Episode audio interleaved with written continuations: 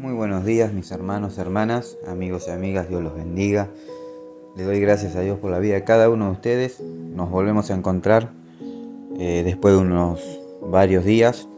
Por algunos problemas técnicos no, pude estar grabando, así que bueno, hoy 14 de enero del 2022 eh, nos volvemos a, a conectar y a encontrar por este medio.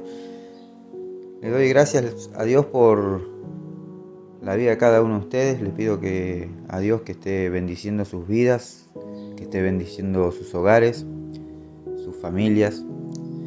Y bueno, vamos a estar compartiendo este primer podcast del 2022 que le puse por nombre Los Pasos de Jesús.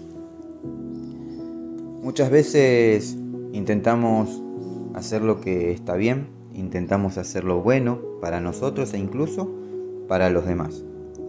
Quizás ayudamos a cruzar la calle a una persona no vidente o ayudamos a alguna persona mayor o quizás ayudamos a cambiar una rueda o llevando algo de comer a quien lo necesita. Pero seamos sinceros, hacer lo que Jesús hizo es difícil. Seguir los pasos de Jesús es complicado. Es sumamente difícil imitar su estilo de vida. No siempre estamos dispuestos a servir a los demás. No siempre nos levantamos a la mañana con ganas de ayudar. Y soy sincero con ustedes y conmigo mismo. No siempre estoy predispuesto a dar mi otra mejilla.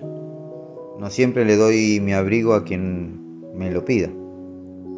Y tampoco hago una milla más por quien me pida que haga una milla. Pero ¿sabes algo? Trato que con mis errores y mis aciertos ser lo más parecido a Jesús. Y quizás me preguntes por qué te digo esto. Y es que por más que uno intente imitar el estilo de vida de nuestro Salvador, nunca vamos a llegar a igualarlo. Pero sí podemos llegar a parecernos, con nuestras acciones, con nuestros gestos hacia aquellos que más lo necesitan, visitando a los enfermos, buscando no caer en tentación, aunque resulte muy difícil, dejando la crítica, dejando la murmuración y prestando más atención en lo bueno que en lo malo, mirando las bendiciones que Dios nos da para vivir con un corazón agradecido y dejando de ver aquello que nos molesta, porque cuando hacemos eso, dejamos que los demás vean lo ingrato que somos con nuestro Dios. Seguir los pasos de Jesús es morir a uno mismo para dejar vivir a Jesús. Y eso nos llevará a ser un poco más parecidos a Él. Y sí, es verdad, la vara es alta, muy alta, pero se puede. Solo hay que negarse a uno mismo para que Cristo viva en mí y viva en ti.